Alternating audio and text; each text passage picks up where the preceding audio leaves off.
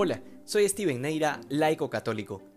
Es sumamente importante que aprendamos a depositar nuestra confianza en el Señor. Básicamente, esta es la idea central del Evangelio de hoy, un hombre que tiene la total certeza de que Jesucristo es el que puede sanar a su hijo. Y como es propio de la fe, este hombre creyó antes del milagro, y creyó de tal manera como si ya hubiese sucedido. Estas son las características de la fe que nos pide el Evangelio. Y es que si queremos en verdad confiarnos en las manos de Dios, no podemos tener planes secundarios, o en caso de que el Señor nos responda como una especie de plan B.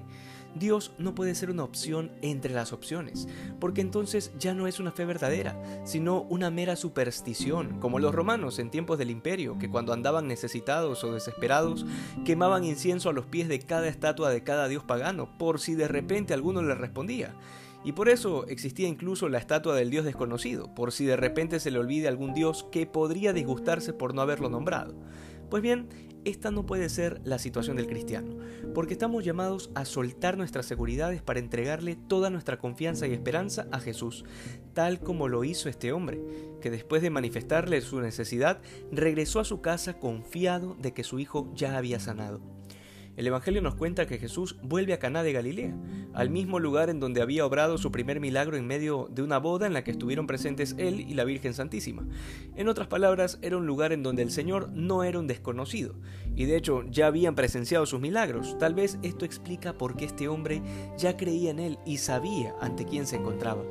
Y de la misma manera debe sucedernos a nosotros, que hemos sido bautizados y se nos ha presentado la verdadera, la verdadera fe. El solo hecho de ya no ser criaturas, sino hijos, por medio del bautismo, ya es un milagro del que somos testigos en primera persona.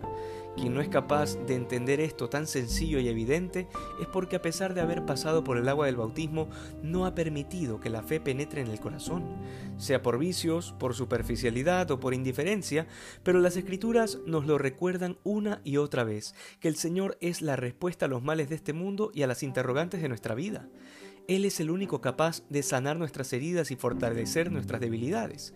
Porque en la medida en que más nos vamos acercando a esa pasión del Señor, vamos a ir descubriendo cómo ha sido capaz de hacernos ricos con su pobreza y de limpiarnos con su sangre.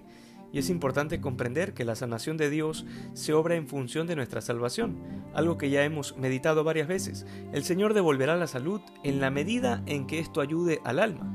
Y si la salud corporal será causa de perdición, pues entonces no será, digamos, de mayor mérito. Y conveniencia, por supuesto, sería la enfermedad. En otras palabras, si nos es causa de perdición el que tengamos una buena salud, pues entonces será una buena ocasión que nos mantengamos enfermos. Y sabremos agradecer por esta enfermedad y bendecir a Dios en medio del dolor. El Señor desea de nosotros que en verdad hagamos vida aquello del Padre nuestro, que se haga tu voluntad que hoy seamos más santos que ayer. Dios te bendiga.